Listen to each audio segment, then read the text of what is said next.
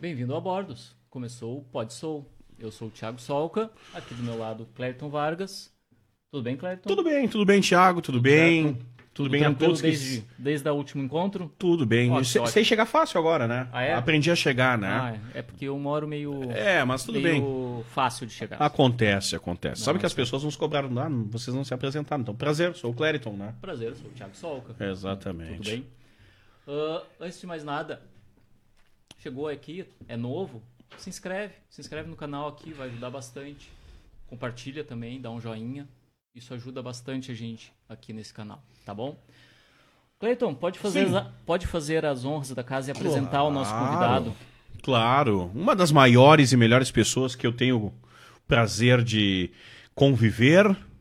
Grande profissional do, do rádio, tem uma história muito bonita na comunicação esportiva. Digo comunicação porque é rádio, é TV, é assessoria. O homem é um fenômeno. Estou falando de Roberto Pato Moura. Tudo bem, Pato? Olá, tudo bem, rapaziada? Estamos aí, né? Para toda e qualquer pergunta. É, Pronto para responder também para não responder. Tá certo. É um talento, né? Não, mas vou procurar responder. Dentro das minhas possibilidades. Já começou. Promete hoje, hein? Promete, promete. Hoje vai ser. né? Não vou pedir ajuda de alguém que. Aos universitários. Os Isso, universitários. exato. E falando em universitários, é formado em que, Pato? Olha, eu me formei em contabilidade, depois fiz três anos de jornalismo na PUC. Primeiro eu fiz dois anos, eu fiz um ano, eu fiz na Unicinos, Uhum. Dois anos na PUC. Depois suspendi a matrícula e não completei o curso. E aí eu tenho o curso de radialista.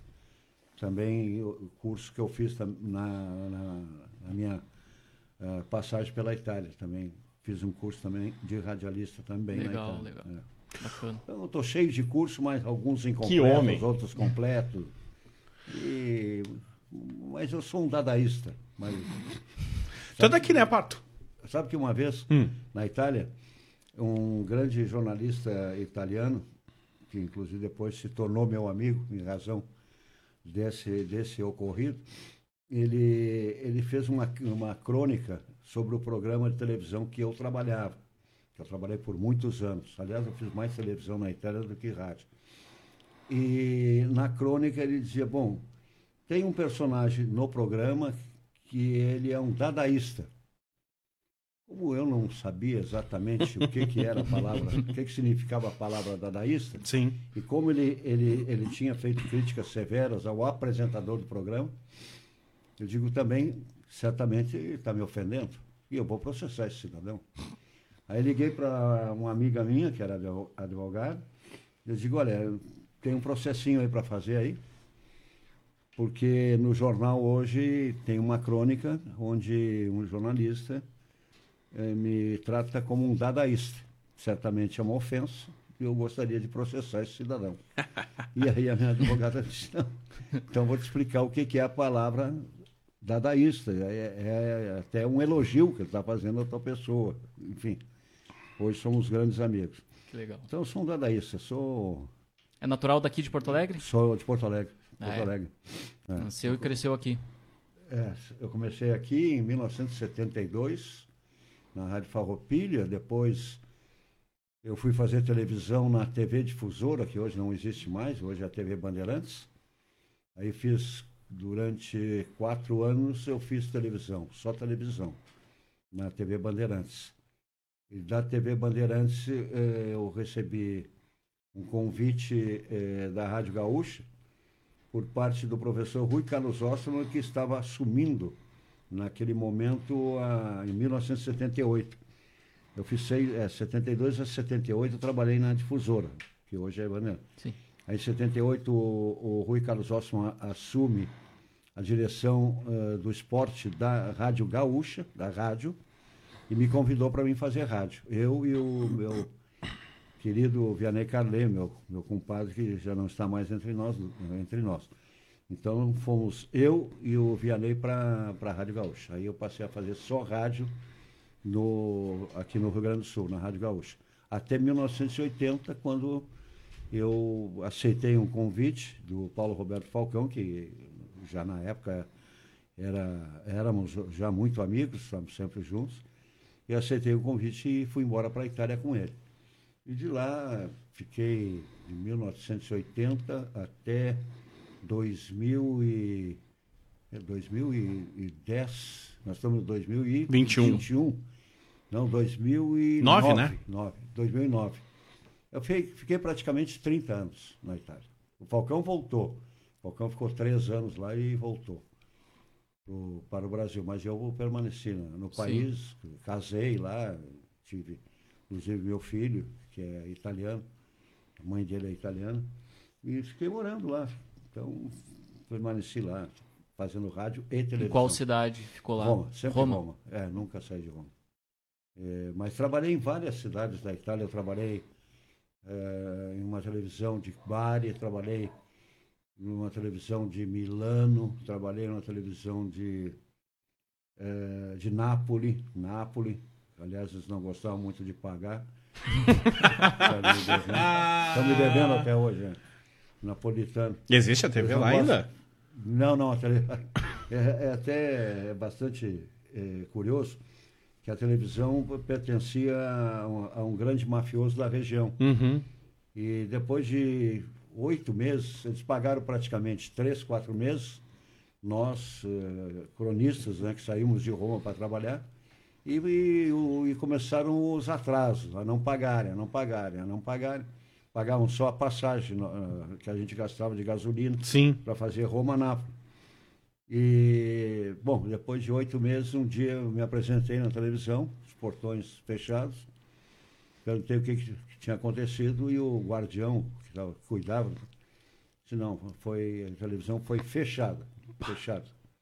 Então a polícia fechou a televisão, né, com alguma autorização judicial e terminou a televisão e até hoje eles estão me devendo ainda um troco que eu nunca mais vi.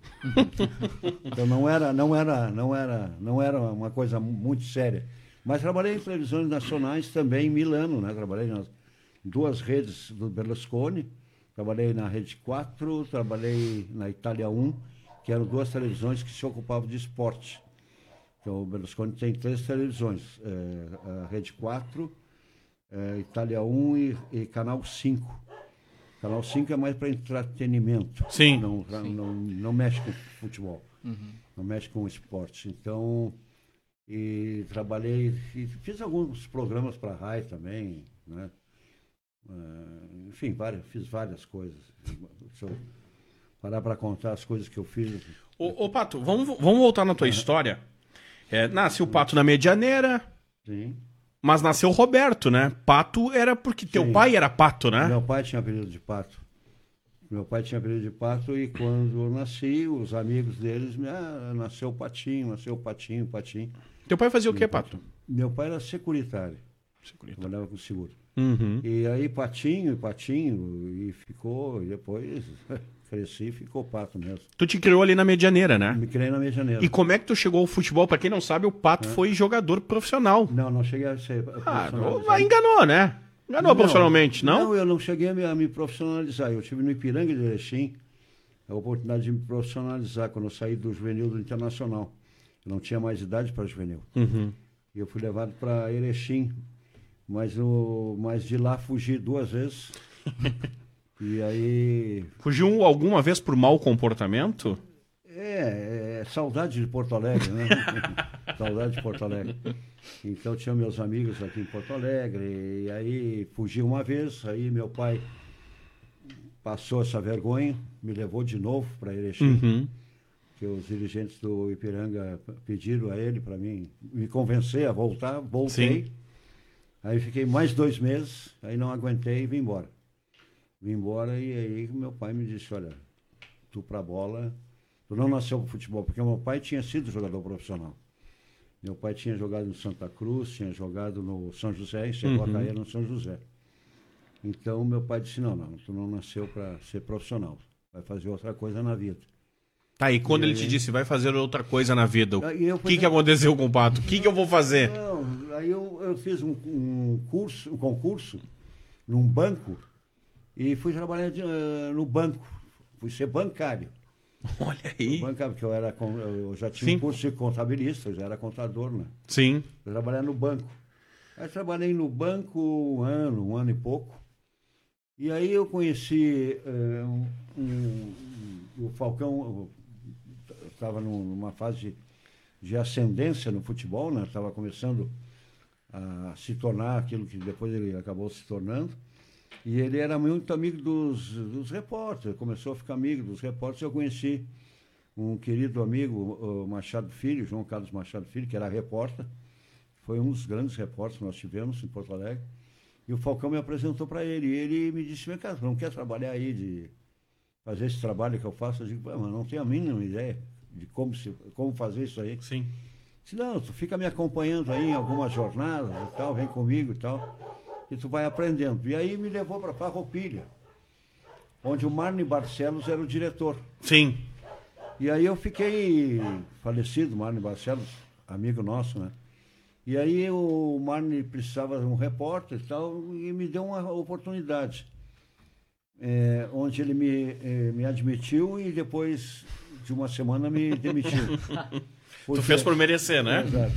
Eu, eu fui substituir o Machado Filho, que apresentava um programa eh, na Farroupilha, que era muito famoso na época, chamava eh, Farroupilha, ah, ah, Farroupilha Atlântico Sul. Não, Farroupilha chamando o Atlântico Sul. Sim. Que era um programa em que tu dava notícias daquilo que estava acontecendo na, na Orla Atlântica durante o veraneio. E aí o Machado disse, não, então quem sabe dar uma oportunidade para esse menino, né, que está começando e tal. Ele disse, "Ah, tu, tu acha que ele já tem condições, Vamos lá. então coloca, eu vou colocá-lo nas tuas férias, eu vou colocá-lo no teu lugar. E aí então eu fui para Tramandaí Uhum. fazer o programa no lugar do Machado. Só que já na segunda apresentação, na segunda presença minha no, no programa, como eu tinha na noite anterior eh, eh, ido num restaurante em Tramandaí, tinha comido, né? Bem. Tinha jantado, jantado bem, e o, o proprietário não quis me cobrar. Eu me achei, assim, me, me- me encontrei numa situação de agradecer, de fazer um agradecimento ao vivo, na rádio, no outro dia. E aí eu fiz o agradecimento. E aí o, Marne Barcelos, que era o diretor da rádio, ouviu. Bah. E o patrocinador, na época, que era o Adubos Trevo, lembro como fosse hoje, pagava e pagava muito bem para ter esse espaço na Farroupilha. E o patrocinador, logicamente, se invocou, né? Bah. Com esse cidadão que... E aí o, o, o Marne, o falecido Marne, que Deus o tenha no céu, eh, o falecido Marne mandou eu vir embora para Mandaí, demitido, me demitiu na hora. Aí o Machado disse, mas o que que houve? Daí o Marne contou para ele. Não, mas o Uri é novo, assim. Aí ele me, me ligou para Tramandaí e me disse, olha, não faz mais isso, porque não...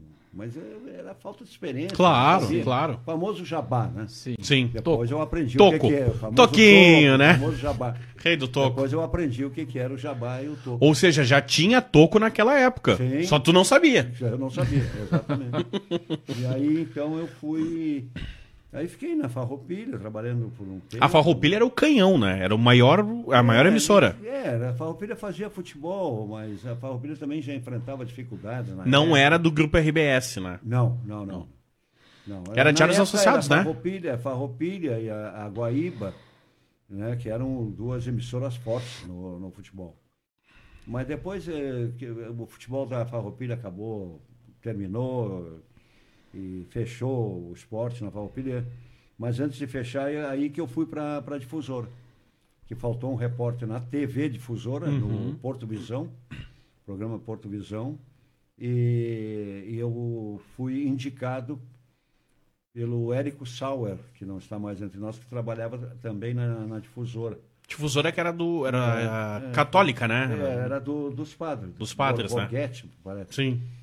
E aí eu fui para a difusora e ali eu comecei a fazer televisão. E eu trabalhava no programa no Porto Visão. Tinha Quem- quem- Tânia, É. é, Tânia, Daut, é, Fogaça, Clóvis, é, Fernando Vieira. E todo mundo se dava bem ou era um clima meio hostil? Porque o programa era muito falado na Muito época, né? falado. O programa era muito. programa era muito conhecido aqui em Porto Alegre. Era um programa assim que tinha uma audiência impressionante. E a minha estreia na televisão, ela foi muito, muito particular, porque eu cheguei, eh, me apresentei, o seu Ari dos Santos, que era o responsável pelo esporte, Uhum. eh, indicado pelo Érico Sauer. Sim. Me apresentei e, ele perguntou para mim eh, se, se eu tinha alguma vez trabalhado em televisão. Eu disse, olha, eu nunca entrei dentro de um estúdio de televisão. Como nunca trabalhei, além de nunca ter trabalhado, nunca entrei dentro de um estúdio de televisão. Ele disse, "Ah, então tu é o cara ideal. Eu digo, ah, estou empregado, né? Mas daqui uma semana, daqui um mês, pensar, vou fazer um curso. Talvez eles vão me preparar, né? Sim. não. Aí ele me disse, tu faz o seguinte, tu vai lá, na, lá no fundo, tem uma sala de maquiagem, e tu pede lá pro maquiador fazer uma, a Sim. maquiagem, porque tu vai entrar no ar. Como entrar no ar? Eu não estou entendendo. Sim, tu vai participar do programa. O que, que é um entrar no ar aí, amigo? Agora. No caso, daqui a 10 minutos. É, daqui uma meia hora o programa entra no ar, porque tinha a parte do esporte dentro do ar. E o apresentador era um- uma pessoa chamada eh, Geraldo José de Almeida, que era como o Galvão Bueno hoje, porque o Geraldo José de Almeida foi um dos maiores narradores de televisão que nós tivemos. Ele foi trazido pelo Clóvis e pelo Fogás para Porto Alegre. Eles pagaram uma cifra. Ele era de absurda, onde? né? Quem? Ele era de onde? Ele era paulista. Paulista. Ele era narrador do- da Globo, ele era, Sim. era- é como se trouxesse para Porto Alegre o- o Galvão Bueno para trabalhar conosco na Pampa, mais ou menos, né? E o Geraldo veio trabalhar e eu, de repente, eu estava dentro do estúdio com as câmeras todas focadas em, em cima de mim e do Geraldo, que era o apresentador, falando com esse mito, para mim, é, era um mito da, da, da, né, da comunicação. E, e, vocês acreditam que eh, eu não consegui, porque ele me disse, não, vou te fazer uma pergunta, tu, tu tem ideia de como joga o time do Grêmio no domingo? Isso era uma sexta-feira, minha estreia. Eu digo, claro, vou dar a escalação do time do Grêmio. Eu, por três vezes, eu tentei dar a escalação e não conseguia encontrar 11 jogadores. Tal o nervosismo que eu estava. Aí o Geraldo, uma pessoa de uma gentileza extraordinária, não, vamos, vamos devagar, Guria. Sei que está estreando com a gente, está começando hoje e tal. Fulano, fulano, fulano, fulano e tal. Aí encontramos o Zon. Bom, eu saí do estúdio, vi entrar, sei lá, Tânia Carvalho e o Daut, que vinham depois. Tudo personagens que na época eu só via na televisão. né? Sim. Saí do estúdio, bom, eu digo, Primeiro, Primeira e última. é, essa foi a primeira e última vez, né? Que eu, que eu tive presente dentro do estúdio de televisão. Estou demitido. Ridícula a minha participação. Eu pensando comigo mesmo. Sim. Aí do estúdio, o seu Ari dos Santos me chamou e me disse, olha, guri, traz a tua carteira de trabalho amanhã. Começa segunda-feira com a gente. "Pô, mas acho estranho isso. Digo, mas tudo bem. Tá bom. Aí eu me apresentei segunda com a carteira de trabalho e ali eu fiquei seis anos na TV Difusor, trabalhando com essas feras do jornalismo, Lauro Quadros, Ibsen Pinheiro, enfim, era, Sim, era- só, só, o- só, só tinha fera, só tinha nata. tinha fera, só tinha a nata do jornalismo em Porto Alegre. Tive sorte, né? Tive Sim. Sorte que... E aí depois passei a fazer rádio. E Como é que a rádio volta na tua vida, Pato? Tu vai pra difusora, tu faz lá o Porto Visão. rádio, na minha vida, ela volta agora com a Grenal. Ela volta agora com a Grenal. Da difusora, tu sai pra onde? Não, difusora eu faço rádio na, na Gaúcha. Tá. Eu saio da Gaúcha e vou embora para a Itália. Ah, tu, vo- tu sai da difusora e vai pra Gaúcha. Sim, eu saio da difusora e vou para a Sim. Gaúcha. A convite do Rui. Aí começa. Aí eu, aí eu não faço mais televisão. Sim, Aí eu faço só rádio. Eu não fui contratado pela RBS para fazer televisão. sim. Eu fui contratado pra, pela RBS para fazer só rádio.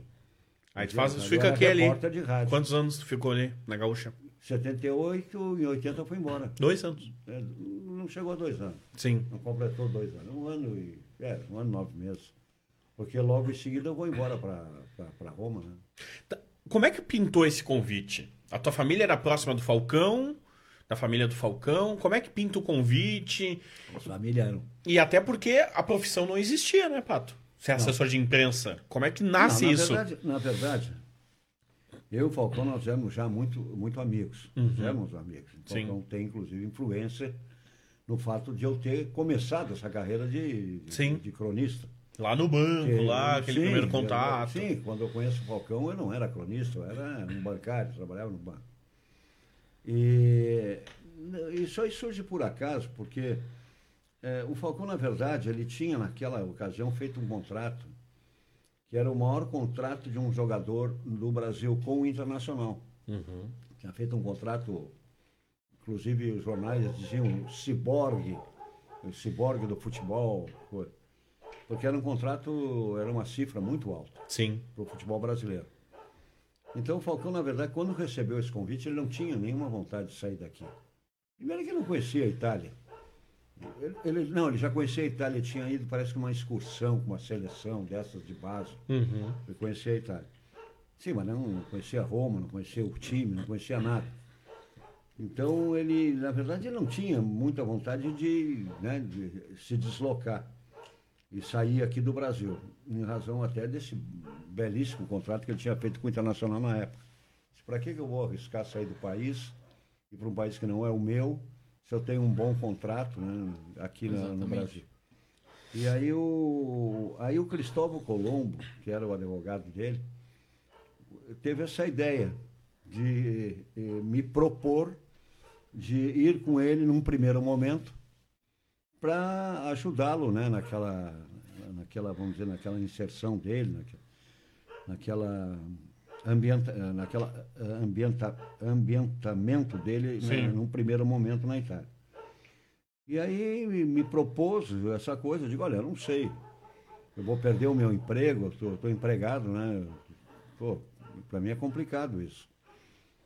Ele disse, não, fala com o Rui, aí eu falei com o professor, falei com o Pedro Siroski, que era o diretor da, da, da rádio, e falei dessa possibilidade de eu ir com o Falcão para a Itália. Eles acharam maravilhosa a ideia. Eu digo só que eu não quero perder meu emprego aqui. Eu Sim. vou ficar três meses lá. Sim. Eu prometi para o Falcão ficar dois, três meses, no máximo três meses. Assim tu consegue te ambientar lá, tal, com a tua mãe. A mãe dele foi junto, que é minha madrinha, que é, que é, é minha madrinha, que já não- também não está mais entre nós. E, e aí eu, eu disse, "Se vocês me garantem que depois de três meses eu volto da Itália e tenho um emprego aqui, garantido, eu vou, eu vou aceitar o convite. Não, não, tudo bem. Aceitaram essa minha proposta e eu fui embora para a Itália. Sem, sem rendimento, claro, eles não me pagavam, mas eu tinha pelo menos Sim, a garantia de um sim. emprego quando voltasse. Quando voltasse, teria. Aí quando chegou, completou os três meses, em dezembro, é, completou, completaram-se os três meses, eu disse, olha Falcão, a minha missão está cumprida. Eu volto para Porto Alegre e agora tu te vira aí, né? aí ele disse, não, porque quem sabe tu fica aí mais, mais uns três meses. Aí eu disse, pô, os caras não vão aceitar isso aí, cara. Eu vou ter que ir a Porto Alegre, resolver a minha, a minha situação. Aí nós viemos é, o Natal em Porto Alegre. Aí eu conversei de novo com a Gaúcha. Aí falei, expliquei, olha, Falcão quer que eu fique mais três meses. Aí eles me deram mais três meses. Então tá, fica mais três meses. Aí eu disse, tá, Falcão, volto para Itália, fico mais três meses lá contigo. Só que depois, eh, eh, depois desse período eu conheci, nesse, nesse, nesse momento aí, eu conheci a minha, que depois veio a ser minha esposa, eh, mãe do meu filho. E aí comecei a namorar e aí as portas começaram a se abrir na Itália para mim. Sim. Porque na Itália, quando eu cheguei lá, eu, eu fui bafejado pela sorte. Bafejado é muito boa essa Boa, palavra. boa, eu vou começar a usar essa, viu? Vamos ter que escrever essa. Bafejado. Bafejado. Bafejado pela sorte pelo fato que as televisões comerciais, com o nascimento do, das televisões fundadas pelo Berlusconi, começavam a surgir com força na Itália. Porque na Itália eh, existia tão somente a RAI, Ah, sim. que existia a RAI 1, RAI 2 e RAI 3, que era a estatal. E começaram a surgir essas televisões comerciais. E aí come começou uh, a se abrir espaço nas televisões. E eu já estava dominando o, o idioma, comecei, já, eu já tinha adquirido um, um nomezinho assim na rádio, que eu trabalhava numa rádio local, uma rádio romana, e já criando esse personagem que depois ficou conhecido na Itália. Era uma mistura de Lauro Quadros com Paulo Santana, onde eu era acusado de tudo, de drogado, bêbado, enfim. Porque para os italianos era uma figura exótica, né? Sim. mas que estava dando certo. Então eu continuei apostando nessa, nesse personagem. E aí, então, eu comecei a, a, a, a ter oportunidade na televisão, me chamava. E aí comecei a arrumar emprego. Eu digo, olha, sabe uma coisa? Eu vou ficar por aqui mesmo. Vou, vou arriscar. Foi Vim a melhor. Porto Alegre, pedi demissão da RBS e cancelei a minha matrícula em definitivo. Eu estava matriculado na PUC, estava terminando meu curso. Eu digo, eu vou ficar por aqui. Vou Isso tu tinha o quê, Pato? por mim. 25 anos? 30 eu no máximo? Tinha, eu tinha. Eu tinha 30 anos. 30, 30 anos, Sim. exatamente. No É, auge eu- da vida lá, é, na Itália. Eu tinha 30 anos. Então, aí comecei, aí as portas começaram a se abrir. E aí a Roma acabou ganhando o título em 82 em 83. E aí, como eu era um personagem que defendia as, as cores da Roma, tipo Paulo Santana defendia o, o Grêmio, aqui eu Sim. defendia as cores da Roma. E aí o personagem explodiu, né? Aí era Aí surgiu o Roma Gol. Aí eu faço o Roma Gol. Faço o Roma Gol pensando em dar uma rasteira no cara que me propôs cantar Roma Gol. Porque, porque o cara me chamou, o produtor, que é produtor, acho que ainda é, é vivo, é produtor de can- cantores famosos na Itália. Sim. Ele me chama para fazer essa cantoria aí, mas eu nunca fui cantor na minha vida. Sim. E aí ele me deu, já na primeira reunião que nós fizemos, ele me deu, na época, 2 milhões de liras. 2 milhões de liras poderia ser assim, vamos dizer, 2 mil dólares. Certo. Ainda era lira, nem era, nem era eu. Me deu 2 milhões de liras, um cheque antecipado. Eu digo, bom, pô, esse cara aí tá, tá maluco?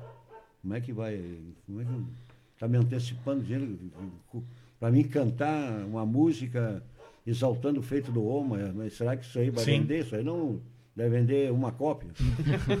Mas tudo bem, tá me dando esse dinheiro, eu peguei o dinheiro. Sim. Peguei e aí fomos para o estúdio, gravação. Eu digo, olha, eu não sou cantor, nunca cantei na minha vida. Mas ele disse, não, com a tecnologia de hoje nós vamos fazer tu cantar. Fica tranquilo, não te preocupa com isso, nesse aspecto. Deixa pra nós. Deixa, Deixa pra pra nós. gente. E aí me fizeram gravar Roma Gol. Em uma semana de Roma Gol, eu vendi mais ou menos 25 a 30 mil cópias. Passou um pouquinho da Com expectativa pessoas- de uma cópia, né? com as pessoas que, na maior cara de pau, gravavam aquelas fitas cassete, Sim. os pirata, iam para frente do estádio vender. Eu devo ter vendido muito mais do que 30 mil Sim. cópias. Isso 30 mil vinil. É, Vinil vinil, e- é, eram 45 giros. Bah. Um disquinho daqueles Sim. pequenos. Faixa única. E aí a cidade inteira, eh, Roma Gol, Roma, Roma, Gol. Roma Gol, Roma Gol, passava nos carros, a torcida enlouquecida que o Roma tinha ganho o campeonato. Depois Esse foi teu auge profissionalmente na foi, Itália? Foi. Foi. A Roma ganhou o campeonato depois de 42 anos, né? Sim. Então a cidade enlouqueceu, né? Tu Passava nas ruas e os carros, tudo era Roma Gol, Roma Gol, Roma Gol. E, e eu praticamente não ganhei nenhuma percentagem a respeito, né? Porque O cara te enrolou, na verdade, né? Sim, na verdade me enrolou, cara. Grande experiência, né? Italiano. muito ligeiro. Não, eu acabei ganhando alguma coisa depois, porque eu, eu fazia, eu era convidado assim para ir em locais, entendeu? Sim. Boate. Presença VIP que chamam no Brasil. É, isso, é. Então eu chegava lá e, e, e fazia um dublê, botava a canção e eu dublava, Nossa. fazia de conta que eu estava Playback. cantando, playback. Playback. E aí os caras me davam dinheiro, entendeu? Sim, um cachê. cachê. Cachê. Cachê. Eu lembro que eu lotei uma casa, uma casa, como é que eu posso considerar assim? Tipo uma casa de eventos aqui de Porto Sim. Alegre. Uma casa noturna aí. Uma casa noturna, tinha, vamos dizer, lugares para mil pessoas. Uhum. Eu lotei a essa casa, me vesti de ET, de ET, olha, De ET? fantasia de ET. Mas é. por que, Pato? Porque na época tinha o ET. E eu na televisão, Ah. eu pintava o dedo de vermelho e dizia Roma, Roma. Sim, Roma. ele dizia ET É, no filme, que Era claro. o ET, né? Sim. Na época do ET. E eu sei que tinha, olha, lotei a casa, ali eu ganhei, ali eu ganhei um bom dinheiro. Eu ganhei em cima da. Uma percentagem em cima da, da, da, da, da entrada vendida. Sim. Tinha mil pessoas e mil que tentavam entrar e não conseguiram entrar. E Só nessas, para com- ver esse personagem cantando, com a maior cara de pau. e nessas muita gente Uhum. conhecida e famosa, provavelmente. Sim, não, eu. Ah, não, eu conheci muita gente famosa depois, né? Não, mas não só por causa do disco, através Sim. do Falcão. Ô, o Pato. Falcão, na verdade, era um personagem que as pessoas no Brasil elas não têm ideia daquilo que representou o Falcão lá. Sim. O Falcão era uma coisa eh, gigantesca, enorme, principalmente na cidade de Roma, né? O- é o que age, eu- eu- nas Falcão era devidas uma- a pessoa proporções. não podia caminhar na cidade. Né? Nas devidas proporções. Falcão é o, foi conhecer o Coliseu depois que largou o futebol. É o Messi. Na, Sim. na Espanha, claro, É. devidas proporções, gente, calma, não, Não, enlouqueçam comigo. Mas em Roma, com o Messi. a diferença é que não tinha talvez internet, né? Pra gente Ah, observar o tamanho Ah, o do tamanho que era, o Falcão lá naquele ah, momento, era né? gigantesco. Era hoje, comparado com os dias de hoje, era um Messi, sei lá, o Messi do Caminhando Barcelona. em Barcelona, na- É, no centro de Barcelona. Falcão, o Falcão não tinha um minuto de sossego. Ali que, que eu consigo colaborar com ele, porque nada, tudo passava por mim. Porque ele não tinha tempo também de, de- dar assistência para todo mundo. Mas agora- Então todas as coisas passavam por mim. Por isso essa minha assessoria né, se tornou uma assessoria. Mas aí tu chega num ponto interessante desse nosso bate-papo. Tudo passava pelo Pato. Mas como é que o Pato resolveu esses negócios? Porque ele chegou assim de mala e cuia, sem falar o idioma, sem conhecer o italiano, sem conhecer... na- Como é que foi tua adaptação? Tipo, chegou lá com o Falcão, beleza. Eu não sei pedir um Não, copo d'água em italiano não, na arrancada. Não, não, momento. No início nós tivemos, por três meses, um intérprete. E como é que foi essa tua Que adaptação? Tu aprendeu bem Sim, na... eu aprendi com o intérprete a falar o- a língua. Não, não. Depois que eu passei a dominar completamente a língua, aí eu- a, a Roma, que pagava o intérprete, dispensou ah, o intérprete e eu passei, então, ser eu o assessor direto. Mas chegou a passar algum perrengue? Algum constrangimento no início por não saber o italiano? Não Ah, tá num sim. outro país, pedir uma coisa e lá Ah, não vários, ter? Vários. Uma vez, uma vez eu estava saindo do banco e uh, o policial me atacou, eu e me pediu a patente. E eu, eu disse para ele, olha, eu, patente, patente eu tenho lá em casa. Como é que eu vou ter uma patente? Ou então o senhor entra aqui dentro do banco e pede para ir na patente. E aí o cara, Policial ainda. Aí o cara disse, não, mas eu vi que o cara começou a ficar bravo. Pô, o senhor está brincando comigo, porque patente para nós é banheiro, WC, né? Sim. A sorte é que estava passando uma senhora que falava, ah, nem falava português, falava espanhol. E eu digo, olha, me, me ajuda aqui, senhora, porque esse senhor, ah, esse policial aqui está me pedindo para ir na patente, eu não tenho patente. Estou dizendo para ele, a senhora explica para ele que eu tenho patente lá em casa, posso emprestar para ele. Aí a senhora me explicou, não, patente é carteira de motorista. Ah, Bah. Porque patente italiano é carteira Sim. de motorista, né? E aí o mal entendido se resolveu. Ah, teve outras também, quando eu cheguei, em, eh, desembarquei em Roma, os jornalistas todos eh, estavam no, na- no aeroporto e os jornalistas eh, a toda hora me diziam, senta, senta, senta. E eu dizia, pô, eu passei 12 horas sentado no avião, Sim. né, no, no- no- trajeto São Paulo-Roma. Eu não estou afim de sentar, não estou cansado. Estou afim de ficar de pé. Aí chamei o intérprete e digo assim, ó, diz para esses caras aí que eu não estou afim de sentar. Para eles não mexerem mais o meu, o meu saco e, e mandarem eu sentar, que eu não quero sentar. Aí o intérprete, não, fica calmo, tranquilo, senta é atenção, oi, é, como dizendo assim, pedindo para te ter atenção, entendeu? Claro. Senta, ouve, ouve, entendeu? Bah. Então, é, teve várias, vários momentos assim que, que eu não sabia, não conhecia, não tinha conhecimento da língua, né? Que foram até momentos assim engraçados. Mas depois passei a dominar a língua aí tudo bem, né? Aí Agora, foi- o- o Thiago te per-. O Thiago te perguntou da questão da- dos famosos, das celebridades, e eu te pergunto, e como é que foi lidar com a fama? Porque tu tinha que lidar com a fama do Falcão e automaticamente a tua, porque tu também se tornou uma pessoa, uma personalidade. Pra um guri sei, que tinha que- até ontem trocado dinheiro no caixa do banco, né? Exatamente. É, não, não, não é fácil, não é muito fácil lidar com isso. Não é, uma- inclusive agora quando teve o BBB, eu que fui um, né, um grande fã da Juliette. Juliette, Juliette, grande pra Juliette. E eu até eh, comentava com vocês, Sim. essa menina vai encontrar problemas quando ela sair do BBB. Porque não é fácil lidar com a fama, é complicado. Sim. É uma coisa muito complicada. Mas, graças a Deus, sei lá, eu fui me adaptando. Claro que tinha momentos assim que me provocavam um, um certo nervosismo, né? Porque era muito assédio, né? Assédio das pessoas, Sim. pessoas queriam falar, pessoas queriam eh, estar perto de, de mim, queriam conversar ou a respeito do, meu trabalho, ou a respeito do Falcão, porque as pessoas praticamente não tinham acesso ao Falcão. O Falcão vivia assim numa praticamente dentro de uma redoma, eh, dentro de casa ou frequentando assim raros amigos que nós tínhamos na Itália. Então eles não tinham acesso ao Falcão, porque eh, nós fomos instruídos por uma pessoa que ela era muito amiga da Úrsula Andres, ali que nós conhecemos a Úrsula Andres. E conhecia Pra quem muito... não sabe, Ursula Andress é. É. a primeira Bond Girl Isso. do 007. né? É, exato.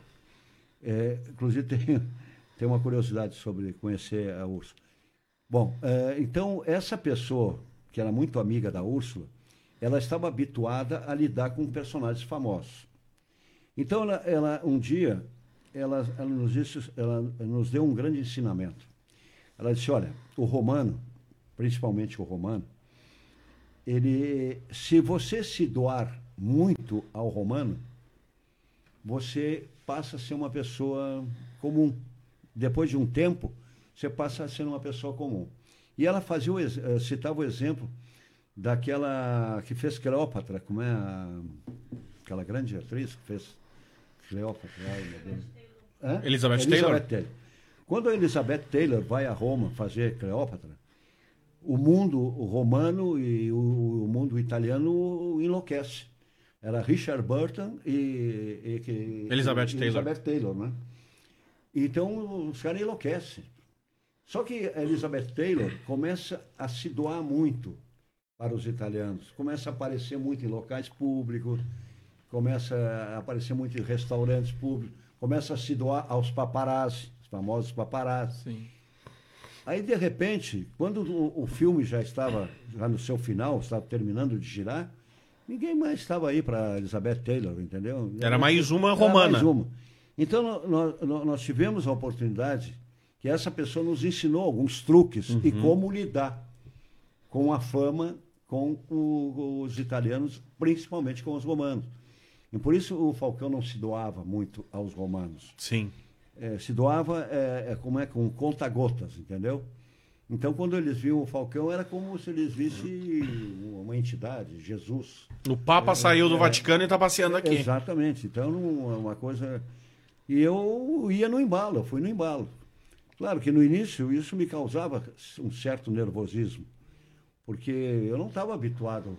Claro que eu já leva, tinha levado para Roma um pouco de fama que eu tinha adquirido trabalhando na televisão aqui. Porque quando eu começo a trabalhar em televisão, eh, num programa conhecido como era né, eh, o programa que eu trabalhava na TV Difusora, que era o né, Porto Visão. Porto Visão, é claro que eu adquiri uma certa fama em Porto Alegre. As pessoas me viam a minha, a minha cara né, todo dia na televisão. É claro que eu era reconhecido na- nas ruas de Porto Alegre, na, naquela época, né? Para mim que era muito jovem, pô, aquilo ali, né, eu inflava, inflava o peito, né? Eu sou o cara. Mas eu era muito guri, era muito jovem. Mas já com 30 anos e com essa experiência, então já se tornou para mim um pouco mais fácil administrar esse momento de fama que eu tive na Itália. Sim. Aliás, eu sou muito mais conhecido na Itália do que aqui na minha Porto Alegre. Pois então. Ah, essa história do Pato ainda da- do conhecer, de, de o Pato ser reconhecido, a gente sabe que é fato por pessoas próximas que foram à Itália e contaram, ah, trabalho com o Pato, convivo com o Pato, e as pessoas, ah, o Pato, o Pato, o Pato, o Pato do Falcão, o Pato da Roma. E até hoje, o Pato, se chegar na Itália, chegar em Roma, Ah, sim. é um evento para sim. o país. Ah, mas vocês são super valorizados. Não, Não, não, é, é uma em pessoa que é. tem uma identificação, né? Não, tem uma grande identificação. Tive em Roma agora faz o quê? Três anos atrás, a última vez que eu estive em Roma, depois que eu voltei definitivo pro Brasil, foi- faz uns três anos atrás eu estive em Roma. Mas ah, eu quero chegar eu no- fui na, visitar meu filho, que meu filho mora, mora Sim. lá, né? Quero chegar na parte, Pato, e, do- E o carinho que eles têm comigo continua intacto. O Falcão saiu. O Pato ficou. Sim, o Falcão E saiu depois aí, de três como é, anos. como é que foi? Porque a- até então era o Pato do Falcão, o assessor do Sim. Falcão, o amigo do Sim, Falcão, a pessoa que cuida era do uma Falcão. figura muito ligada ao Falcão. E aí, como é que tu conseguiu ser só o Ah, Pato, no, né? início, no, no início, claro, eu estava garantido economicamente porque eu tinha emprego. Claro que eu não, eu, eu morei com o Falcão numa casa que era uma Babilônia. A, a casa, só na casa tinha seis banheiros. Tu imagina, eu andava de bicicleta dentro de casa. Aí eu casei, o Falcão veio embora. Sim. Eu casei, nós fomos, eu fui morar numa casa que era, sei lá, 4x4. Sim. Tinha um banheiro, eu e a minha, minha, minha ex- ex-mulher, minha ex-esposa, eh, entrava um, não entrava os dois no mesmo banheiro. Né? Para te ter uma Sim. ideia. As coisas eh, mudaram completamente. Sendo que ela, pra quem não sabe, ela, Ela era uma atriz, atriz, é. famosa do país. Sim, ela, é- ela foi uma das atrizes mais famosas de foto, fotonovela, que hoje nem existe mais no Brasil. Na época existia aquelas revistas, Grande Hotel, eu acho que nem vende mais isso. Não, acho que Grande não, Hotel. não mais. É, eu fui uma vez ao Rio de Janeiro, ela era, ela, ela era a capa de um grande hotel que estava na- numa, numa. Ali num cara que vende jornal ali Sim, numa Ipanema, banca. é. Ela foi uma atriz eh, conhecida de eh, fotonovela. E ali que eu conheci ela. Eu trabalhei numa televisão do Berlusconi. Como é que é o Berlusconi? Que a gente conheceu o Berlusconi fanfarrão. É. Aqui, envolvido em Não, Berlusconi, polêmica. eu tive a oportunidade de conhecer o Berlusconi antes de ele se tornar político. Quem não sabe, Berlusconi, Não. Silvio Berlusconi foi premier, né? Primeiro-ministro. É, porque ele era o dono do da, país, né? da, da televisão, né? Onde ela trabalhava, a minha, a minha, a mãe do meu filho. E eu conheci ele antes de ser político. Era um cara bacana, até simpático, mu- muito simpático. E, mas gostava de dar uma olhada na, no camarim das gurias. Opa! Quando as gurias estavam se vestindo e tal, porque ela trabalhava, ela era, como é que eu vou te dizer, dessas tipo eh, essa secretária do apresentador. Sim. Então, eram três meninas, né? Uhum. Elas dançavam, baila, dançavam, balé do- balé. Uhum. Então, ele gostava, ele era, ele acompanhava muitos programas da televisão dele, até porque Era a dele, televisão né? era dele? Sim. o produto era dele. Eh, se tivesse perda, quem perdia era ele. Era, é, do bolso dele. Mas ele gostava de dar uma chegada nos camarins. fiscalização, ali. Fiscalização, dar uma Olhadinha. E, Inclusive, eu disse, inclusive brincando para minha mulher, se eu pegar ele aqui dando. um Olhadinha. dia que eu vier te buscar e pegar ele dando uma frecheada aí, eu acho que eu vou me incomodar com, o- com o homem, né? Mas não, tudo bem, deu tudo certo. Mas ele Pato. é uma pessoa muito simpática, muito. Tu teve uma Ferrari, Pato? Não. O cara mora na Itália, tem que ter uma Ferrari. Não. Tu era uma celebridade, tinha que ter uma Não, Ferrari. Não, não, não, não tive condições de ter uma Ferrari. Eu não tive Ferrari, não tive Lamborghini, não tive Jaguar. Não Mas tive um Alfa Porsche. Romeo tu teve. Eu tive a Ferrari dos pobres. Eu tive uma Lancia Beta Monte Carlo, Que é bonita também. é, que é a Ferrari, chamavam a Ferrari dos pobres, né? Sim. A Lancia Beta Monte Carlo. Inclusive eu publiquei até no meu Instagram, no Pato Moro Show. é, uma Que tá foto aparecendo na tela aqui, é, Pato Moura Show. Uma foto minha com. Era o, o amor da minha vida, né? Eu adquiri e depois me roubaram. Infelizmente, me roubaram. E uma Vespa. Teve Vespa? Vespa, me roubaram no mesmo dia, me roubaram. Ah, mas... me roubaram a minha, a minha Lancia Beta Monte Carlo e me roubaram a minha, a minha moto. A- Eu chamo moto, né? Sim. É, é- é aquela de acelerar. Sim. No mesmo, na mesma noite eu perdi o carro e a moto. Falando um pouco de Itália, Pato. É. Eu, eu sei de uma história que tu conta eh, e vamos dividir com todo mundo. Primeira vez que tu passou por um terremoto, né? Porque é um negócio que não existe aqui, né? Ou É, não terremoto, existia aqui, né? Agora a gente tem. Terremoto eu passei somente acho que poucos meses antes de vir, eh, decidir eh, voltar para o Brasil. Eu estava em casa, eh, mas ali eu já estava separado, morava Sim. sozinho. E, e à noite eu, eu vi a minha, a minha cama se mexer, tremer, começou a tremer. Mas tu no sono, tu, pô, eu pensei, sai daí, eu comecei a gritar. E peguei um, peguei um abajur, né? Que tava, Tu é o rei do abajur, né? é, o rei do abajur. Eu peguei um abajur, eu digo, eu vou dar na cabeça desse cara. Porque eu achei que era um ladrão, entendeu? Sim. Que estava sacudindo a minha cama. Eu digo, sai daí, gritava e, pô, não ouvia Não nenhuma voz, aquele silêncio. Porra, aí eu vagarosamente acendi a luz, criei coragem e acendi a luz. Eu digo, bah, vou me dar de, de cara com esse cara aí. Aí acendi a luz, mas não tinha nada. Porra, aí eu saí, quando cheguei na área, eu morava no último andar, no quarto andar. Sim. Saí, cheguei na área, tá toda, toda a galera que morava no edifício já lá em, em- embaixo no, no edifício, né? Eu digo, pá, o que que tá acontecendo aí? Pô, como que tá acontecendo? Um terremoto aí, tá louco? Tivesse aí, te manda daí. Pá, eu me vesti na correria e me mandei, né? Então foi a, a única vez que eu que tive que enfrentar um terremoto. E não é uma sensação muito legal, não. Sim. E conheceu o Papa? Conheci, conheci o Papa. João Paulo. Infelizmente, ali também tem uma outra, na- outra. Só notícia triste. Nós fomos conhecer o Papa, João Paulo II, Sim. naquele momento de férias dele, fora da cidade de Roma, onde ele recebe eh, mil, mil fiéis. Então nós fomos convidados e tal, fomos para o recebimento, ele termina, ele reza a missa para esses mil fiéis, depois ele vem com, vem cumprimentar, não eram mil fiéis, são 500 fiéis. Eh, e ele vem cumprimentar as pessoas, né? Sim. E eu estava ali, eu, Falcão, a mãe do Falcão, e eu digo, "Bah, agora é a foto, a foto vai correr o mundo, né? Sim. E naquele dia ah, estava nos visitando uma tia do Falcão, também já não está mais entre nós. Ela estava em Roma conosco. E no momento que o João Paulo II se dirige para o Falcão, e eu para a mãe do Falcão e para mim, a tia do Falcão me dá um jogo de corpo e me tira fora da- do, do lance da foto. Bah, A não. foto correu o mundo todo. Sem e eu você. não estou Sem- na foto com o João Paulo Puxa, II. pá. Essa é uma, é- é- essa é uma grande, uma grande tristeza que eu tenho até hoje. Eu procurei todos os, rep- os repórteres fotográficos que estavam Sim. presentes na ocasião e não tem essa foto com a minha, com a Lata, minha, com a minha lata. lata. A minha lata não aparece. O João Paulo II. Eh, João Paulo II era uma pessoa assim extraordinária, né? É? Só olhar, olhar no- nos olhos daquele homem, tu já te emocionava. É, o carisma que tinha João Paulo II eh, era impressionante.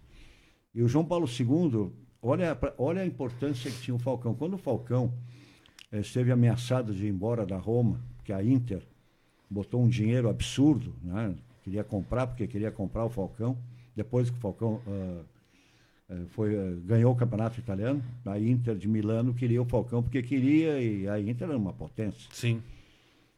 A, a importância do Falcão era tão grande que o João Paulo II chamou o, o Júlio Andreotti, que era o primeiro-ministro italiano, que era ah, também torcedor doente da Roma, e o João Paulo II pediu para o Júlio Andreotti fazer uma intervenção nessa tratativa. Porque o João Paulo II entendia que a cidade de Roma não podia perder um personagem como o Falcão. Imagina a importância. O tamanho, do, né? O tamanho desse, desse personagem. E o Falcão acabou não indo para a Inter, até porque eu digo, eu disse para ele, eu daqui de Roma eu volto para casa. Eu a Milano Não. não, não, estou fora. Eu ou fico em Roma, né? Porque eu já estava eu já estava noivo, já estava prestes a casar. Eu fico morando em Roma ou volto para o Brasil. Ele acabou não aceitando a proposta. A pressão foi muito grande para que ele permanecesse em Roma. E ele acabou permanecendo em Roma. E como é que é permanecer em Roma, Pato? 30 anos. Como é que é viver na Itália?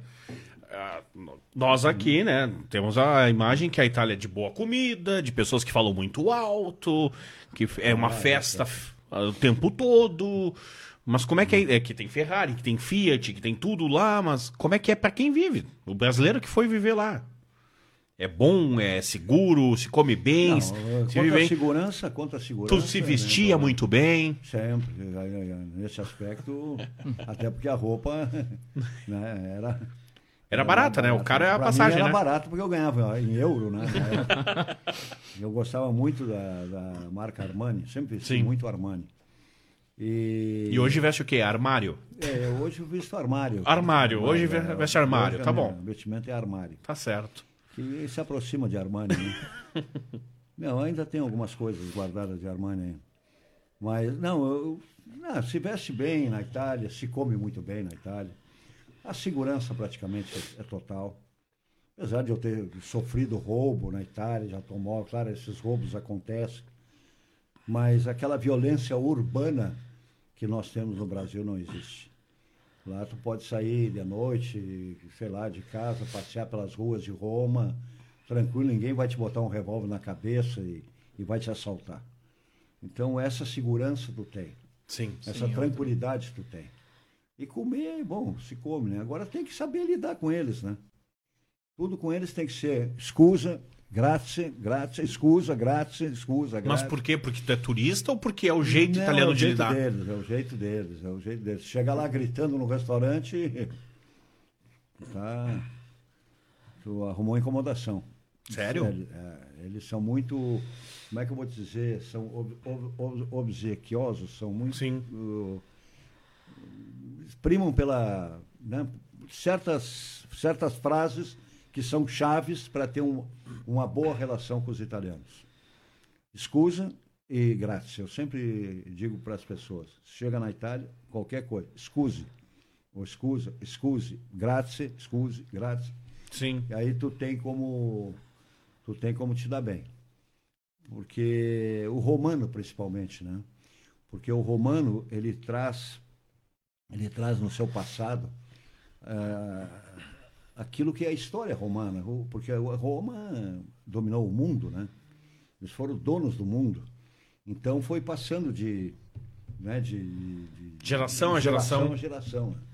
Então eles realmente eles têm o nariz um pouco Sim. empinado. São simpáticos, mas têm o nariz um pouco empinado. Eu sou humano. Eles têm essa essa pompa. Essa é uma das razões porque o romano ele não é muito querido na- na- na- no norte da Itália. Ele não é, não é que não seja bem visto, mas não é muito querido. Não, Sim. não, não goza de uma grande simpatia, o romano, eh, no norte da Itália, né? Que eu sou romano. Eles têm, eles têm, eles têm essa, essa, essa- dentro deles eles cultivam, né? Aquilo que foi o passado deles, onde eles foram realmente donos do mundo. Né? Então você tem que saber lidar. Sabendo lidar com eles, você obtém qualquer coisa deles. E tu conheceu a Itália toda? Olha, eh, eh, eu só não conhecia a Sicília. Só não conhecia a Sicília. A máfia não deixou de chegar lá? Lamento muito. né? A máfia não deixou de chegar lá? É, chegar, chegaram algumas, alguns alô ali para mim, ali para mim dar. Não, eu lamento muito não ter conhecido a Sicília, porque a Sicília é uma das regiões mais bonitas da Itália, né? Compensação, conheci a Sardenha, que é a ilha mais bonita que existe para mim no mundo. Conheci outras ilhas famosas no mundo, mas como a ilha da Sardenha, para mim não existe. Mas a Sicília não conheci, é a única região. Mas conheceu a Titiolina.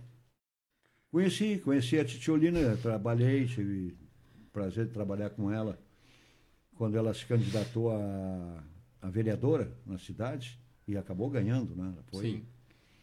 ela foi vereadora, é, vereadora.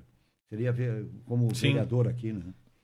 E ela ah, disputava pelo partido que era proprietário da televisão que eu trabalhava. Era o Partido Radical. Então ela estava sempre com a gente lá na, na televisão, né? Conheci muito bem, ela muito simpática. Pra quem não sabe, a Titiolina ela foi atriz pornô, né? Sim. atriz pornô, famosa, e aí ganhou o mundo como modelo, como ex-atriz pornô, ela ficou conhecida Não, no ela- mundo ela inteiro. encerrou como atriz pornô e... E, mas se aventurou na política também, né? Sim, depois ela entrou para a política. E pro Brasil ela ficou conhecida quando teve a Copa de 82, né? Brasil e Itália, aí busca de personagens pra mostrar Itália, Brasil, e a Titiolina ganhou o mundo também, ganhou o Brasil, né? Tem aquela cena clássica do Datena na Itália, desmaia na Titiolina, abraça Ah, não, ela. Não, não sei porque eu estava Sim, trabalhando tava lá, né? Mundial, né? Eu estava na, eu tava na Espanha. 82 Espanha, né? Eu estava na Espanha, não acompanhava, não, não acompanhava a TV brasileira aqui, Sim. né? Que eu estava trabalhando para a Gaúcha. Eu fiz o Mundial, para a Gaúcha eu fiz o Mundial de 82, de 86, depois eu fiz 90 e 98. Eu fiz quatro mundiais. Todos eles para. Como é que é fazer uma Copa do Mundo? Ah, é Copa do. Mundo e Jogos Olímpicos são os maiores eventos do mundo, né? Ah, é complicado, Clécio. É muito cansativo. Muito cansativo. Se você quer fazer um bom trabalho, se você é um bom profissional, olha, não é fácil. Fazer um campeonato do mundo não é fácil. Olimpíada eu nunca fiz, mas não é fácil. É muito cansativo. Tu termina um campeonato do mundo completamente fora da casinha. Eu, em 82, é, em 82 na Espanha, quando o Brasil foi eliminado, em 82 pela Itália, eu, eu estava tão cansado que eu queria voltar para o Brasil. Mas ali que eu cresci, porque a Itália cresce na, Sim. na competição e eu me torno praticamente indispensável na equipe né, da Gaúcha, porque eu, eu cobria a seleção italiana. Eu falava italiano, eu tinha relação com os jogadores italianos. Então, mas eu estava muito cansado, eu queria vir embora. É muito difícil. Para quem quer fazer o Mundial como tem que ser feito. E, e pode ser ridículo o que eu vou falar, mas é, É porque o ali- profissional trabalha por dois, né? Porque ele trabalha no horário, por exemplo, tu trabalhava na hora de Madrid e tu, te- e tu tem que te adaptar para a hora do Brasil também, né? Então, quando o pessoal tá dormindo aqui, tu já estava acordado lá, quando era hora de dormir lá, tu tinha que estar acordado para entrar pro, ao vivo pro Brasil, Não, tinha depois- um fuso. depois tem um outro detalhe, um campeonato do mundo, e eu acredito também que numa Olimpíada seja a mesma coisa. eh, qualquer qualquer eh, eh, movimento estranho é notícia. Então você praticamente 24 horas, sempre Tem que ficar ligado. atento, você tem que ligado. Porque daqui a pouco pode surgir uma notícia que, sei lá, que um jogador eh, adoeceu e, e foi internado às pressas no hospital, um jogador famoso de uma seleção, um 98, atleta. 98, o caso Ronaldo, por O caso exemplo. Ronaldo, eu estava lá. Caso do Ronaldo. Na eu- França. Eu, eu, tava, eu, eu trabalhei naquele Mundial. Sim, foi teu eu último, me né? desloquei para eu, eu me desloquei para o hospital onde estava o Ronaldo. Saber e acompanhei eh, a saída do Ronaldo do, do hospital até o estádio. Eu sabia que o Ronaldo ia para o estádio e ia pedir para jogar Sim.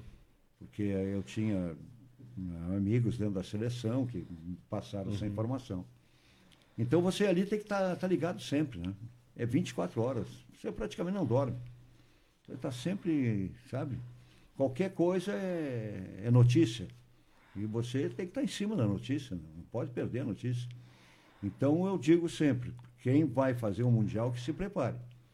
Porque é, é pesado, é barra pesada.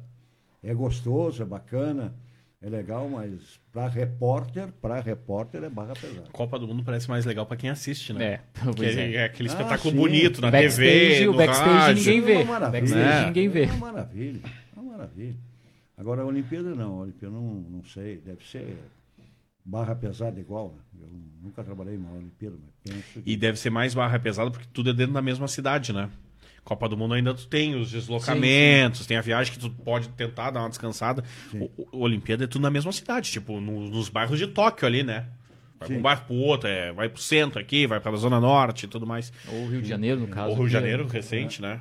É, o, o Thiago perguntou da Titiolina, eu vou te perguntar sobre outras personalidades. A profissão ou o futebol que te apresentaram o Pelé e o Maradona? Foi o Pato por ser apresentador de TV ou o futebol que aproximou o Pato do Não, Pelé e do futebol, Maradona? Futebol, e o fato de ser um cronista que trabalhava com futebol, né? O Pelé, eu já conheci o Pelé antes de ir para Roma. Sim. Depois me tornei amigo do Pelé. Tive, inclusive, algumas, uma discussão forte, inclusive, com ele, com o rei.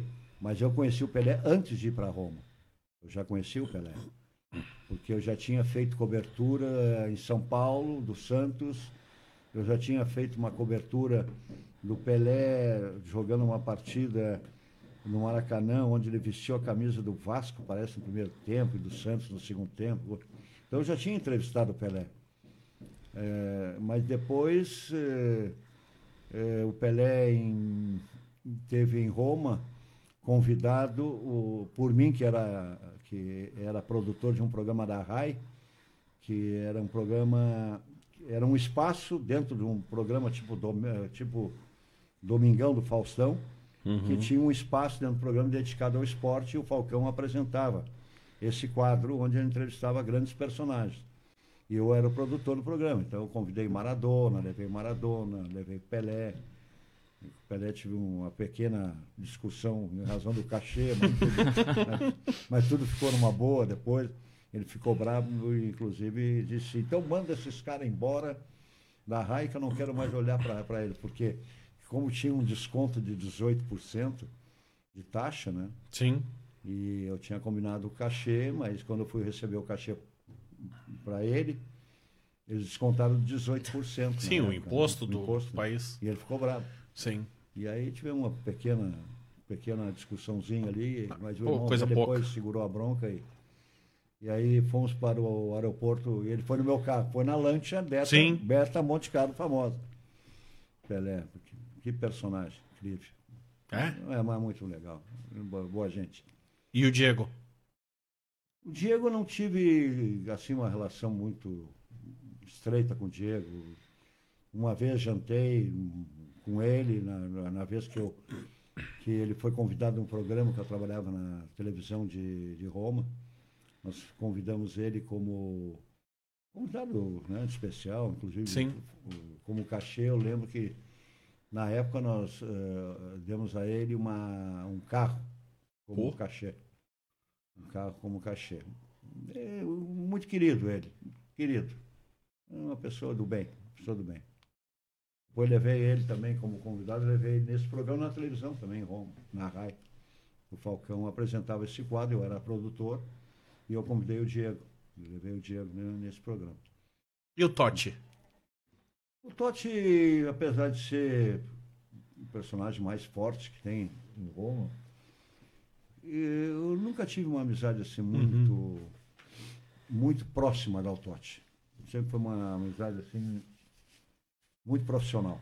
Nunca. Sim. Não, não tivemos assim uma amizade. Claro, eu conheço, conversamos várias vezes, mas não tivemos uma grande, uma grande amizade. É, na época eu era, inclusive, também assessor do, do Emerson, né? Pois é, eu ia te perguntar, o Emerson depois vira teu cliente e se torna uma grande amizade, né? Sim, sim, sim. Eu chamo ele meu filho. É, o Emerson, eu trabalhei na assessoria do Emerson quatro anos. Eu trabalhei com o Emerson. Na assessoria dele quando ele foi jogar na Roma.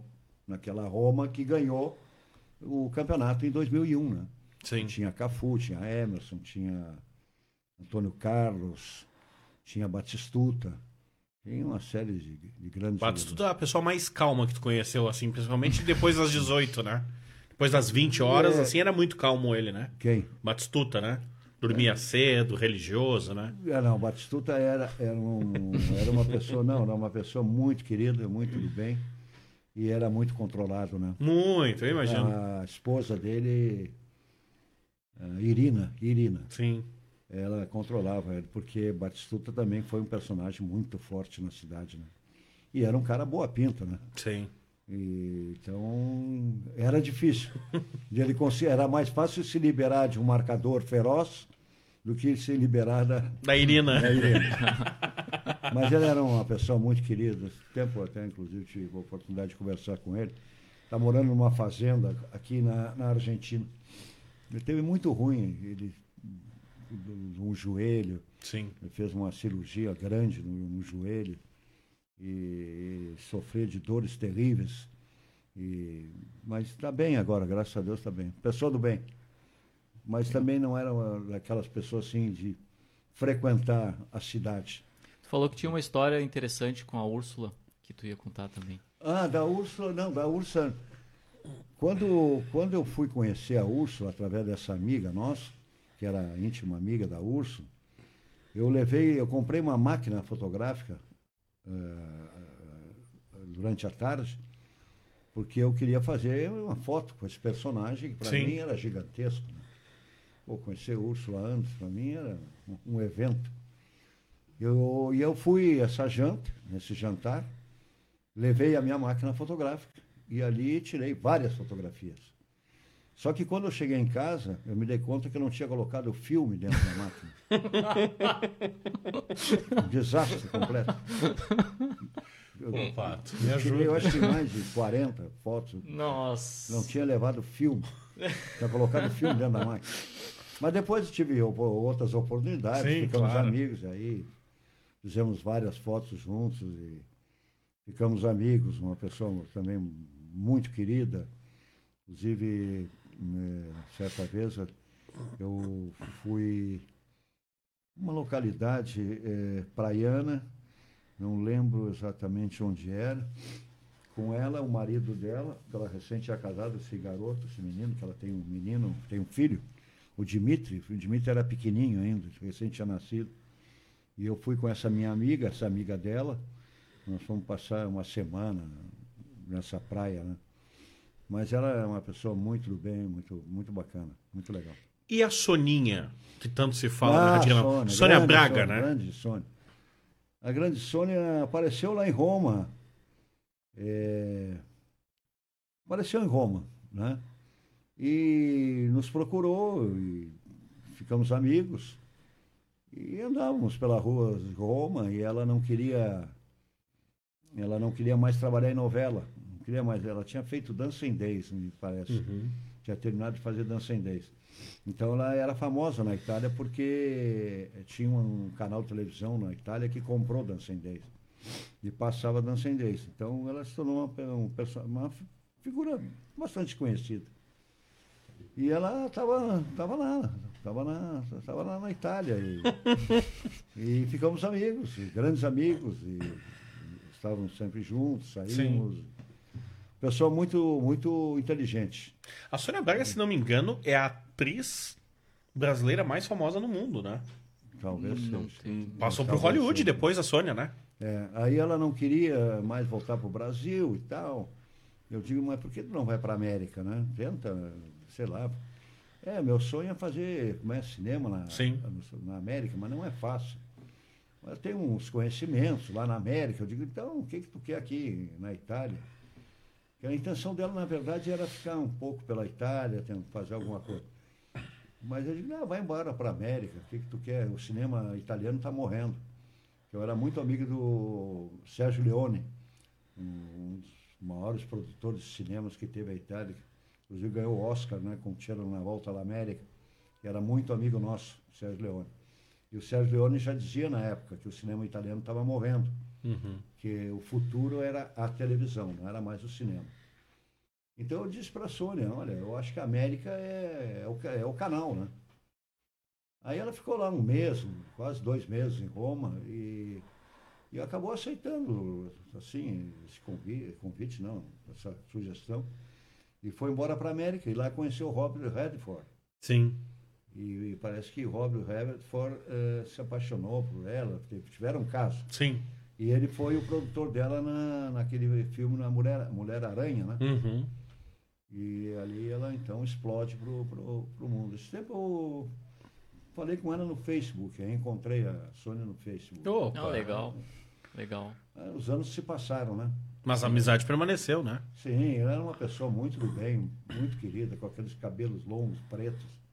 Ela era maravilhosa. Né? Ah, ela foi ela que foi Gabriela? Fez. Foi Gabriela, né? Gabriela. Na primeira edição. Fez. Ah, ela chamava a atenção, né? Quando Sim. eu andava com ela pela cidade, ela chamava a atenção. É, figura do bem, do bem. E o Pato também é astro de cinema, né, Pato? Pelo menos no... não, tem homenagem para ti não, no cinema, né? Fiz duas participações. duas participações, eu era praticamente a árvore do cinema. Tive duas participações em dois filmes eh, na Itália, mas nada demais. É, é, um, é uma história que é, Melhor nem lembrar. Figurante, cancelar. figurante. Ela vai estar, ela vai estar na minha autobiografia, que, obrigatoriamente vai estar na autobiografia que come- vai começar a ser escrita agora a, a- a semana que vem. Pois é, tem, tem uma biografia tua lá na Itália, em italiano, Sim. e agora será atualizada em português, né? Não, essa autobiografia é diferente da professora Lana. É, é uma autobiografia onde ela, ela, ela vai começar desde a minha infância.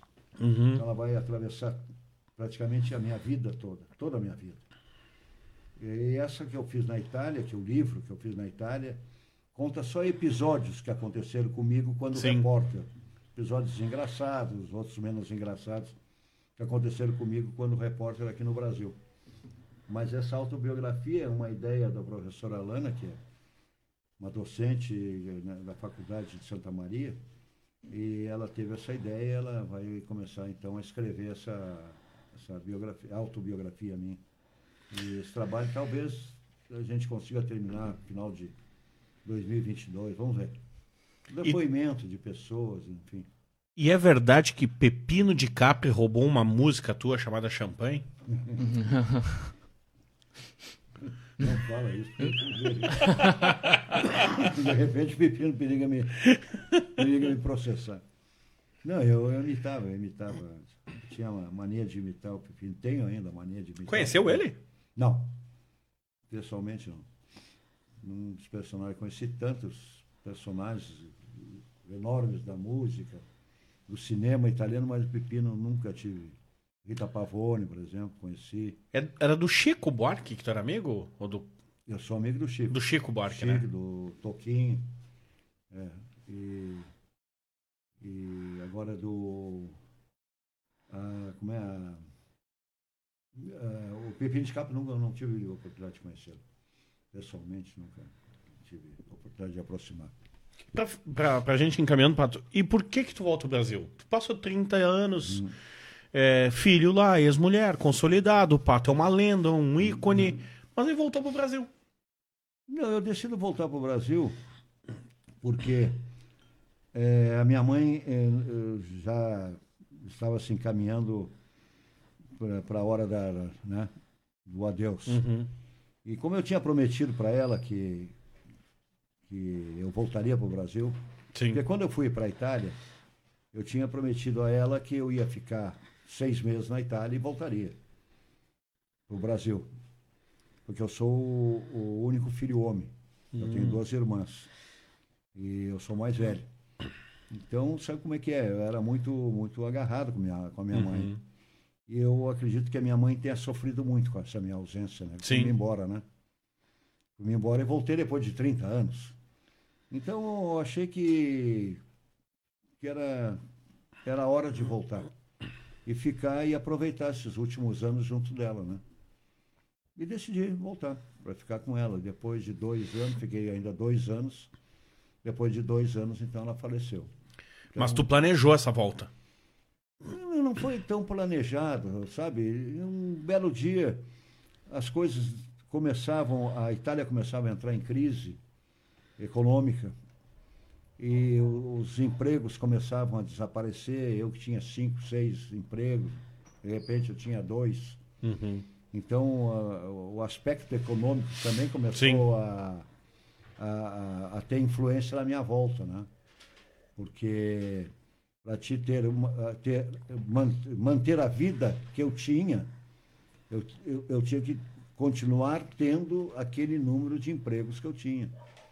E a Itália não me oferecia mais, porque as televisões começavam a perder perder como é, patrocinadores, Sim. as rádios também começavam a perder força em razão da perda de patrocinadores. Então eu digo, olha, eu acho que está na hora. Vou satisfazer a vontade da minha mãe e ao mesmo tempo vou voltar para o Brasil, está na hora. 30 anos aqui, eu estava separado, né? E aí o meu filho quis me acompanhar, que na época ele ainda jogava futebol, queria fazer uma experiência no futebol brasileiro. Aí ficou aqui seis meses aqui no Internacional. Aí ele vim embora, eu e ele, e depois de um ano ele voltou para a Itália e, largou o futebol, não quis mais jogar. E eu fiquei por aqui. Não tive mais coragem de voltar. Não quis mais voltar. E aí pintou o rádio. E aí apareceu na minha vida Paulo Sérgio Pinto, e que um dia nos encontramos, ele perguntou o que eu fazia na vida, eu digo absolutamente nada, não tenho vontade de fazer nada também, estou só pescando. E, não, mas tu tem que fazer alguma coisa. Eu digo, não, não, estou afim, porque eu tinha já me aposentado, né? Sim. Consegui da minha aposentadoria. Digo, não, não tenho vontade de fazer absolutamente nada. Ele disse, não, é quem sabe, tu trabalha com a gente. E eu digo, mas onde é que tu está trabalhando agora? Sim. Ele disse, não, eu estou na, na Pampa, assim, assim. Tem uma rádio nova lá que está começando. Quem sabe tu vai trabalhar com a gente, coisa. E, ah, pode ser, até ser uma meia ideia, vamos, vamos ver. E aí me, me indicou para a Marjana, fui lá, conversei com a dona Marjana lá e, e aí começamos a trabalhar lá na Rádio Grenal, onde eu estou até hoje. Enganando ou trabalhando? Ah, de vez em quando eu engano, né? Não, enganado, Quando eu normal. trabalho, às vezes eu engano. Mas enquanto me aturarem, eu vou empurrando com a barriga, né? Se me permite mais uma. Claro. Como é que é a tua vida de pescador, hein? Que é o que tu mais fala? Pesca, pesca, pesca. Da da onde é que veio essa paixão? Tu pescava lá na Europa? Não, não. Essa, é, esse é um, é um costume que eu adquiri do meu pai. Meu pai gostava muito de pescar. E eu estava sempre com ele, agarrado com ele, pescando. Inclusive, aqui na zona onde eu moro hoje, aqui na, na Ipanema, na- naquele tempo, eu era, garoto, aquilo aqui, nós, final de semana, eu e meu pai, nós vimos pescar aqui. né? Não tinha casa aqui, Sim. ia, tudo, só mato, mato, mato. Eu adquiri essa do meu pai. E eu, eu quando estou com o meu caniço na beira do, do mar pescando, é o momento que eu me desligo do mundo, né? Começa uma outra viagem. Então, a pesca, a pesca é aquilo que me relaxa, aquilo que me repõe as minhas energias. né? Sim. Mas pesca alguma coisa ou só vai molhar a Não, mas minhoca o lá? Importante, o importante não é pescar. O importante é, é botar o caniço, botar a linha dentro d'água e ficar olhando para o caniço para ver se o caniço vai tocar e o peixe vai. Porque todo pescador tem sempre a esperança que naquele caniço dele que está dentro d'água, ele vai tirar o maior peixe da, da história da, da humanidade. Sim. Entendeu? Isso é sempre uma, uma viagem que que que está na cabeça do, do pescador, né? Então só que ele ficar olhando para o caniço e o meu filho e o meu filho também está nessa, meu filho Sério? entrou nessa. Meu filho adquiriu esse vício. Quando vem, Chega a pesca. Porto Alegre e já quer ir pescar. Vai, eu- vai, amanhã vamos pescar e, e adora pescar. E- porque não é muito de festa, não é muito Sim. de, é muito de, de- de noite, bem diferente de mim, que eu, eu vivi para a noite, não, não sabia nem. Teve períodos da minha vida que eu nem sabia se existia sol. Para mim, existia só noite. Mas meu guri não, meu guri não, não é muito chegado, não, não é da noite. Sim. Mas da pesca, sim. A pesca, ele é. Pesca de mar. É mar, rio, onde der para botar um caniço dentro d'água, eu tô lá, né? Que em Porto Alegre, fato. ultimamente, não tem muito lugar pra botar caniço, né? Não tem muito lugar pra pescar Não, dentro de Porto Alegre. Porto Alegre não dá mais.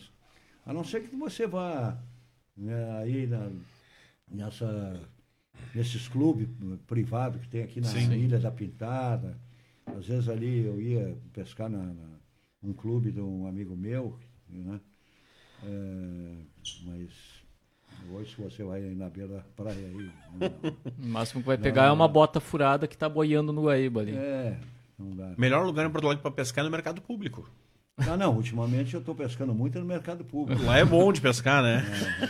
Mas quando eu tiro férias, eu já me mando para o mar e já vou em busca da, da pesca. E eu acho que eu vou acabar morando em algum- lugar eh, onde eu possa pescar, talvez.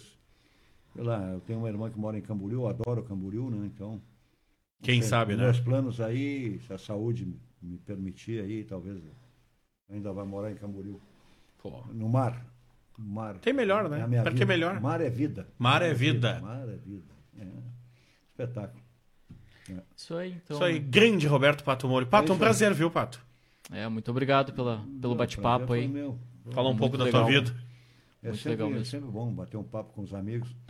E fiquem, fiquem ligados aí, porque eu acho que em 2022, talvez no final de 22, sai a minha autobiografia. Que legal. E eu acho que vai ser um- uma coisa muito legal, porque a professora Lana é uma pessoa que tem um texto belíssimo Uhum.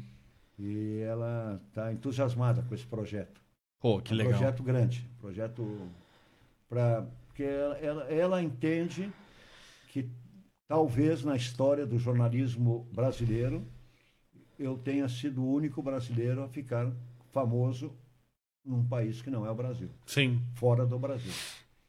Então ela entende que isso não pode ficar Com certeza não. desapercebido, Sim, não pode passar em branco. exatamente. A ideia dela é essa, que ela, ela não, não conhece na história. Aliás, o pai da, da Lana foi um grande maestro, né? foi o maestro eh, Campanella. Ela é filha do maestro Campanella, um maestro italiano né? que fez sucesso no Brasil. Né? Ela é filha do maestro Campanella. E ela é uma grande jornalista e professora, foi professora da PUC, professora eh, hoje está em Frederico Westphalen, eh, na faculdade que é ligada a Santa Maria, né? Uhum. Um campus lá. no campus. É. E ela surgiu esse projeto, essa ideia. E eu, então, me coloquei à disposição. Vamos começar aí a trabalhar. Que legal. projeto. Vamos ver Legal. se dá, se dá certo. Show Vai tu dar. não vai fazer. Show? É. Show de quê? De cantoria. Não! Ó, o pessoal pergunta se o Pato vai fazer. vai- Não. Fiquei sabendo que é no São Pedro. É, não. Só tô em dúvida se é no teatro pode ou no ser outro. pode ser no, no Teatro São Pedro, ou pode ser no Hospício São Pedro. Pode né? ser, né? Não, é, não, é perigoso. Eu Melhor não. show posso ser preso, né? Não. Se tu garante pela minha integridade, Ah, a gente dá um jeito, a gente Não. dá um jeito. Sabe que a gente tá é, junto. cantar é canto de brincadeira, mas não tenho, não tenho intenção de, de ser cantor. Ah, mas é legal, a história do livro é legal, né? É. Vai eternizar tudo que tu É, viveu. quem vai ficar contente com isso é meu filho, né? Meu filho vinha me incomodando já há bastante tempo com, com esse fato, né? Sim. Ele disse, pai, tu escreveu um livro contando as tuas histórias em italiano, mas por que tu não faz isso também em português, né? Ah, mas eu, eu na verdade, eu sou um pouco preguiçoso, né, para essas coisas, viu, o Clérito? Eu tenho que ser meio que Empurrado, motivado. É, vamos, vamos, vamos, e vamos, e vamos, e vamos. E, e aí surgiu essa ocasião da professora Alana. E eu acho que final de. Vamos ver. 2022 o livro está pronto. Mas o projeto dela é muito grande. Sim. Muito grande. E tem que ouvir, né? Tem que ouvir não só ti, né? Outras pessoas no entorno, Sim, né? Vai ter depoimentos de pessoas que me conheceram, me conhecem. E, é, mas é- ela quer assim. um- é, ela está sonhando num lançamento nacional a nível, entendeu? Porque, como eu te disse antes, ela acha que na história do jornalismo brasileiro, um, um brasileiro que saiu do Brasil e fez sucesso no, num, num país que não é o Brasil, fora do Brasil, ela está pesquisando. Sim. É muito difícil de encontrar. Então, ela não quer deixar passar em branco e nós vamos colocar essa história aí à disposição de quem. Mas tem outras tantas histórias para contar. Né? Vamos deixar pro livro, né? Não É, vamos, não vamos antecipar vamos nada. todas, Com certeza. Tá certo? Certo. Então tá, pessoal. É isso aí. Ah, não se inscreva de se, inscre se inscrever no canal. Não se esqueça de se inscrever. Exatamente. Não se Acontece, inscreva. Não, acontece. se, não Acontece. se esqueça de se inscrever no canal. Dá um joinha aí se gostou dessa, dessa conversa aí. Compartilha. E vamos nessa, né? Vamos, vamos nessa, com mais convidados. Muito obrigado. E É isso. show de bola. Te cuida, guri. Te cuida aí, Guri. Falou. Abraço. Um abraço. Tchau.